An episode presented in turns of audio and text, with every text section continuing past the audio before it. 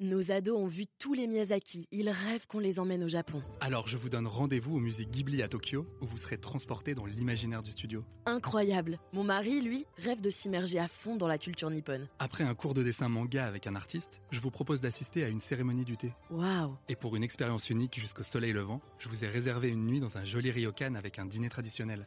Je nous y vois déjà. Avec Marco Vasco, ne rêvez plus, vivez votre voyage l'esprit libre. Au rendez-vous sur marcovasco.fr pour imaginer votre prochain voyage sur mesure.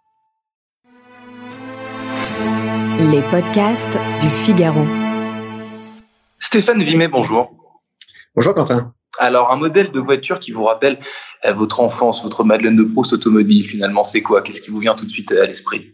Bah, écoutez, la première chose qui me vient à l'esprit, c'est une Diane 6 orange. C'était ma mère qui conduisait cette auto et j'ai un souvenir euh, très fort étant jeune à l'arrière de cette voiture-là. Donc c'est effectivement euh, un peu ma Madeleine de- de Proust. Avec de la couleur en plus, couleur. euh, Ah oui. Les couleurs 70s euh, qui, euh, qui, qui, qui allaient très très bien à ce genre d'auto à l'époque.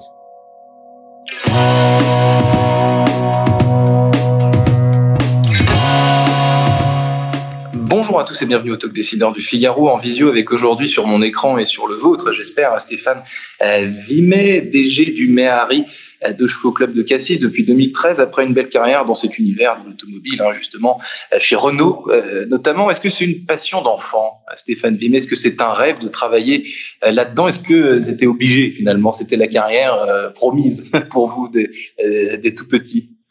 Oui, bonjour Quentin. Oui, tout à fait. Le, en fait, je suis un passionné d'auto depuis que je suis gamin. Je feuilletais les magazines, euh, j'apprenais par cœur les caractéristiques des voitures. Je, je fatiguais mes parents en leur- en croisant chaque auto, en leur décrivant les caractéristiques techniques de la voiture. Donc, j'ai toujours travaillé dans l'automobile et en fait, finalement, avoir une passion, c'est une grande chance parce que dès que j'ai eu à faire des choix, il était assez simple. Je voulais travailler dans l'automobile, donc je n'ai, je n'ai fait que ça. Vous n'avez fait que ça, et donc euh, je rebondis sur euh, donc euh, Méhari de chevaux, mais il y a aussi Diane, hein, je crois, dans euh, qui, qui, qui Oui, tout à fait. comment est-ce que euh, le Méhari Club, pour résumer, s'est retrouvé sur votre chemin Euh, À quel moment est-ce que euh, est-ce que vos, vos, vos regards se, se sont croisés, si je puis dire?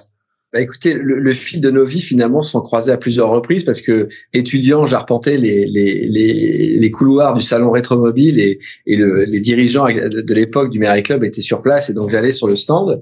Et puis ensuite, euh, comment dirais-je, euh, quelques années plus tard, j'ai eu l'occasion d'acheter une deux chevaux. Donc j'étais moi-même client euh, de, de l'entreprise. Et puis c'est euh, en, en 2012 où euh, comment j'ai appris par euh, celui qui est aujourd'hui mon associé, euh, que l'entreprise était, était ACD et donc euh, euh, opération qui se conclut en 2013. 2013, donc depuis, donc avant 2013 et maintenant et depuis 2013, comment est-ce que ce club, parce que cette entreprise, hein, finalement, euh, 70 euh, collaborateurs, qu'est-ce qui évolue? Vous avez donc 70 collaborateurs, de la vente au détail, des pièces de ces voitures de collection, etc. Qu'est-ce qui change année après année après année? Ah, c'est une aventure assez incroyable hein, parce qu'en fait ça part de, du centre du village de Cassis. Ce sont les enfants euh, de l'agent euh, Citroën euh, de l'époque hein, qui constatent que la Méhari c'est une voiture beaucoup plus fun euh, que ce qu'on constate et qui décident de les repeindre, de les personnaliser et, et qui se crée finalement une notoriété d'abord locale, puis régionale, puis euh, nationale. Et donc les gens leur amènent les voitures en entretien, euh, leur demandent des pièces détachées. Donc assez rapidement ils développent un commerce de pièces détachées. Comme ils sont euh, membres du réseau Citroën, c'est très simple. Hein, ils commandent les pièces à Citroën et ils les livrent à leurs clients. Euh, ils démarrent par une activité d'abord en comptoir et puis après par correspondance. hein, en, en VPC à l'époque, c'est la grande ère de, de la redoute des Trois Suisses. Donc il, euh, il y a une édition d'un catalogue. Et donc l'entreprise se développe sur cette activité de la pièce détachée. Et euh, quelques années plus tard, ils reçoivent un premier courrier de Citroën qui leur annonce que certaines références ne sont plus fabriquées, puisqu'un un constructeur automobile, euh, au bout d'un moment, arrête de fabriquer les pièces détachées. Et donc là, il y a, il y a un tournant important pour l'entreprise, puisque euh, euh, sur du culot, sur de l'audace, sur euh, des rencontres au hasard des salons, ils contactent un des dirigeants de Citroën, ils expliquent leur situation en disant bah, qu'ils avaient créé une entreprise sur cette activité de pièces détachées, et la marque, euh, chose exceptionnelle, accepte de transmettre son outillage, ses outils de fabrication, euh, à une, une PME du sud de la France. Et ça, c'est inédit. C'est c'est- cette, situa- cette situation. C'est assez unique. Ça arrive très rarement. Ça arrive. Alors, à ma connaissance, euh, ça n'est ça n'est quasiment plus arrivé, hein, parce que euh, traditionnellement, euh, les constructeurs bah, les constructeurs spécialistes, hein, qui ont des, des, des, des conservent soit eux-mêmes leurs outils, soit quand on a un constructeur généraliste comme Citroën, comme Renault, euh, il y a une très grande diversité de modèles et on ne peut pas tout stocker. Pour vous donner un exemple, euh, l'outillage pour fabriquer le capot d'une deux chevaux, c'est cinq outils de 20 tonnes. Donc vous imaginez, au fil des années, c'est des milliers de tonnes d'outillage qu'il faudrait conserver, c'est impossible. Donc on a eu une chance extraordinaire que aux côtés du constructeur, quelqu'un accepte de ne pas suivre la règle établie et se dise tiens euh, pour la deux chevaux qui est une voiture exceptionnelle, je vais faire une exception. Stéphane Vimet, on, va quitter le garage pour, aller sur la route, si, si je puis dire. Vous, parlez de, la Méhari et de, et de Cassis. Aujourd'hui, euh, la Méhari, euh, c'est super tendance, enfin, et, pas que à Cassis, je veux dire en, Bretagne, l'île de Ré, enfin, dans des tas de régions françaises, notamment des lieux de, des lieux de vacances, ce sont des voitures euh, à la mode. Euh, et, donc, je, je, voulais un peu vous challenger sur la notion de, de, de vintage des voitures de, de, collection. Euh, au gré des tendances sociales, des modes, de, de la sociologie, comme, comment elle évolue cette définition du vintage et particulièrement de, de, de ce modèle de légende? Alors, sur la Méhari, il y a deux choses qui cohabitent finalement. Il y a euh, cette voiture de plage où finalement, dans la production automobile mondiale, il n'y a pas eu beaucoup d'équivalents. Euh, la Méhari a été produite à 145 000 exemplaires et finalement, euh, euh, vous n'avez pas beaucoup d'exemples dans la production automobile d'une voiture vraiment typée plage qui ait eu un tel succès commercial. Donc ça, c'est la première chose. Donc à la base, c'est une voiture qui a connu en son temps un succès commercial. Mmh. Et puis la deuxième chose, c'est ce que vous évoquiez, c'est le vintage. On voit aujourd'hui dans la mode, dans la décoration, dans les meubles, c'est une tendance. On vit des années euh, ah, compliquées, c'est un euphémisme. Et évidemment, le réflexe naturel, c'est de se tourner vers le passé. Ça marchait mieux avant, c'était euh, les jours heureux. Et donc euh, tout ça motive cette tendance du vintage qui porte beaucoup la voiture ancienne. Et ce que vous évoquez, le, le, concept de la Madeleine de Proust, j'avais, euh, j'étais adolescent, il y avait une voiture qui me fait rêver. J'ai 40 ans, j'ai 50 ans, euh, j'ai un petit pécule, j'ai envie de me faire plaisir, une voiture pour aller euh, prendre un café le week-end ou aller chercher le pain. Quelle est la voiture qui m'a fait rêver étant jeune? Et eh ben beaucoup de gens ont un souvenir dans une Méhari ou dans une deux chevaux, mais moi je vois nos clients, c'est la voiture de, de leur grand-père qui les emmenait aller faire les courses et tout. Donc ils ont tous un souvenir personnel avec l'auto et euh, c'est devenu une voiture symbole des vacances et, et, et, du on va dire maintenant lifestyle euh, bord de mer. Et, et, donc un symbole du, du monde d'avant qu'on qu'on retranscrit dans le monde de maintenant pour se pour se soulager, pour se faire du bien. C'est ça, ça que vous disiez. C'est exactement ça. C'est de la nostalgie pure et simple, mais avec euh, dans les codes de, de, de l'époque, quoi on a beaucoup de nos clients se disent mais quand je suis au volant de ma Méhari, j'oublie tout, euh, je je regarde autour de moi, je n'ai que des sourires sur le visage des gens autour, donc euh, quelque part il y a une espèce de bulle de bonheur euh, sur quatre roues et c'est un petit peu ça que les, les gens recherchent quand ils quand ils roulent en Méhari. Ouais, ce qui vous anime aussi, Stéphane Vimet, euh, c'est le, le, le, le, rétrofit, donc euh, euh très, enfin, très clairement l'électrisation des, des, modèles euh, d'antan. Euh, où est-ce qu'on en est aujourd'hui de, de, cette technologie et est-ce que c'est quelque chose de fiable? Est-ce que c'est quelque chose qui attire les, les, les clients? Alors, c'est très attractif et euh, c'est de la. En fait, pour être très clair, c'est la conversion d'un véhicule thermique en électrique. Donc nous, on l'applique aux véhicules vintage parce que effectivement, on a on a des clients, les, les enfants, petits enfants de nos clients actuels.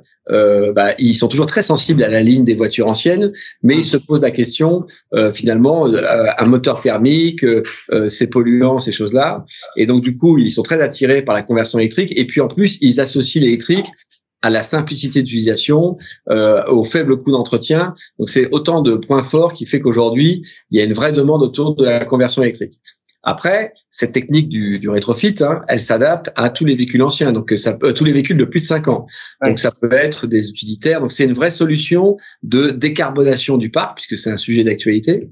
Et donc c'est un sujet que, que nous portons à notre manière, mais euh, donc il y a un intérêt très grand de la part des clients Mmh. Euh, par contre, il y a une, une, une difficulté actuelle, c'est l'effet d'offre. C'est quelque chose qui, euh, qui est né finalement de l'arrêté de mars 2020, donc euh, en plein Covid. Mmh. Et toutes les entreprises de start-up qui ont bien compris toute l'utilité de développer ces technologies ont, ont, ont, perdu 18 à 24 mois finalement dans leur levée de fonds à cause de la situation sanitaire qu'on a traversée. Ouais. Je, reviens, on a parlé des utilitaires, effectivement, des tendances RSE, de, de l'environnement, du climat, etc. C'est une chose, mais euh, je reviens sur la notion de, de, de, vintage, faire rimer mythique et électrique, c'est-à-dire le vintage sans bruit. Est-ce que c'est toujours du vintage, quoi? Parce que parce que euh, c'est toujours la même voiture, mais, mais, mais sans le bruit. Et le bruit, je pense, ça fait partie de façon intrinsèque, euh, viscérale d'une vieille voiture. Tout à fait. Hein. Les, les, premières fois, on est arrivé avec euh, cette idée. Euh, j'avais vraiment peur qu'on prenne des tomates. Et finalement, même nos clients les plus passionnés, il y a une, il y a, il y a une vraie compréhension. C'est-à-dire qu'en fait, eux sont très attachés effectivement au, au cylindre à plat, qui est le moteur mythique des deux chevaux et des Méhari, parce qu'il a une sonorité très particulière. Et, et donc, effectivement, ils nous reprochent euh, gentiment et que euh, on perd, on fait perdre un peu de son âme au véhicule. Mais en fait, notre euh, réflexion, c'est de dire euh, est-ce qu'on veut garder des voitures qui soient entièrement conformes à ce qu'elles étaient à l'origine. Mais qui malheureusement restent dans les dans les garages, hein, soit parce qu'on leur interdit de circuler, soit parce que finalement les, les, les plus jeunes ne veulent plus rouler, ou alors on fait une espèce de d'adaptation et on dit euh, euh, ce qui est important c'est la ligne. Et euh, tout l'esprit que ces véhicules véhicules ces, ces véhicules véhicules pardon du pionasme et, euh, et, et, quelque part on se dit on les électrifie et elles vont continuer à être sur nos routes. On aura des deux chevaux dans Paris on aura des Méhari à Marseille. Et donc c'est cette idée là qu'on poursuit sachant que on le fait sur des véhicules comme la deux chevaux qui sont aujourd'hui très répandus dans le parc. Et donc, euh, ce que je dis souvent, c'est que mon objectif, c'est pas de convertir à l'électrique toutes les voitures, euh, c'est de, d'avoir une option pour ceux qui le souhaitent. Donc, euh, c'est vraiment quelque chose, euh, c'est un choix final du, du possesseur de la voiture, bien entendu. Hum, Stéphane Fimet, dernière euh, question. Est-ce qu'en France particulièrement, on est des, des, des, des passionnés de, de, vieilles voitures. Ou alors est-ce que c'est une tendance qu'on retrouve euh, dans la plupart des, pays euh, similaires? J'ai un souvenir de voyage à, à, Cuba où précisément il n'y a que des voitures vintage, mais ça c'est un cas un petit peu particulier. Mais disons des, pays occidentaux, est-ce que c'est est-ce que ce qu'on est on est on est on est les plus passionnés de tous? Ou alors est-ce que alors je c'est toujours il y, a toujours du chauvinisme qui rentre là-dedans, mais la France, c'est quand même un des berceaux de l'industrie automobile mondiale. Ouais. Donc, euh, on a la chance de compter euh, dans notre pays deux constructeurs de taille mondiale qui emploient des centaines de milliers de personnes. On a euh, la fibre automobile, elle est au plus profond des Français. Vous avez des, des manifestations à l'échelle nationale comme le Tour de France historique, hein, qui part de Paris et qui finit dans le sud de la France.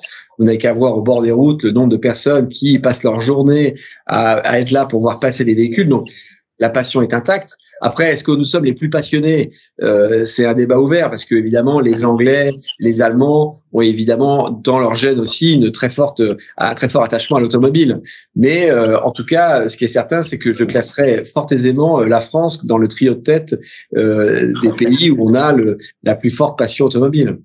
Est-ce que chaque pays a ses constructeurs euh, historiques, chaque pays a ses modèles, euh, Madeleine de Proust, dont, dont, on parlait tout à l'heure, et chaque pays, évidemment, euh, enfin beaucoup de pays, en tout cas, ont des, ont des constructeurs de, de génie. Merci infiniment, Stéphane Vimet, d'avoir répondu à mes questions pour le talk décideur du Figaro. Je rappelle que vous êtes DG du Méhari de Chevaux Club de Cassis depuis 2013 et puis surtout un passionné d'automobile hein, depuis Exactement. Orange de votre maman. Merci infiniment et donc à très bientôt sur, le, sur les routes de France ou ailleurs. Merci Quentin, bonne journée.